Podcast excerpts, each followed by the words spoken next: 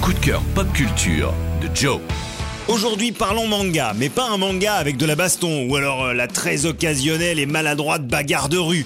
Pas de ninja, pas de boule d'énergie, pas de pirate élastique, ni de robot géant. Aujourd'hui, j'ai envie de vous parler du Vagabond de Tokyo, dont le très attendu tome 6 arrive cette semaine aux éditions du Lézard Noir. Le Vagabond de Tokyo, c'est une saga urbaine japonaise sans équivalent. Sa publication originale sous forme d'histoire courte remonte aux années 80 puis 90. Ces histoires ont depuis été réunies sous forme d'anthologie en plusieurs tomes, mais en France, la parution est plus espacée. C'est donc un vrai bonheur de retrouver enfin le personnage si de Yoshio Hori.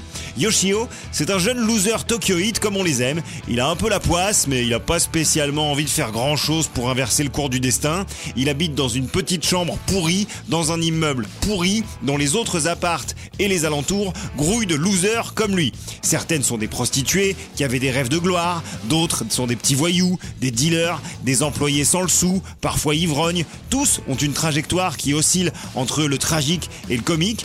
Et dans toute masse se dresse le portrait d'un Tokyo alternatif, vu à travers les yeux de Yoshio, qui lui enchaîne les emmerdes. Le Vagabond de Tokyo, c'est l'œuvre majeure du mangaka Takashi Fukutani. Grâce à son trait rassurant, l'empathie de son écriture et l'absence totale de voyeurisme crasseux, Fukutani élève son récit au rang de chronique désinvolte d'une population faillible dans une ville trop grande pour se soucier d'eux. Si vous aimez les anti-héros pathétiques, les bras cassés, les histoires douces amères, les errances un petit peu contemplatives sur trottoir mouillé, alors vous adorerez le Vagabond de Tokyo. Vous aimerez d'autant plus que le Lézard Noir a vraiment soigné l'édition française de très jolis objets toujours agréables à parcourir. Le tome 6 sort cette semaine, mais les 5 précédents sont tout aussi fantastiques. Bonne lecture Retrouvez toutes les chroniques de WeFM en podcast sur wefm.fr.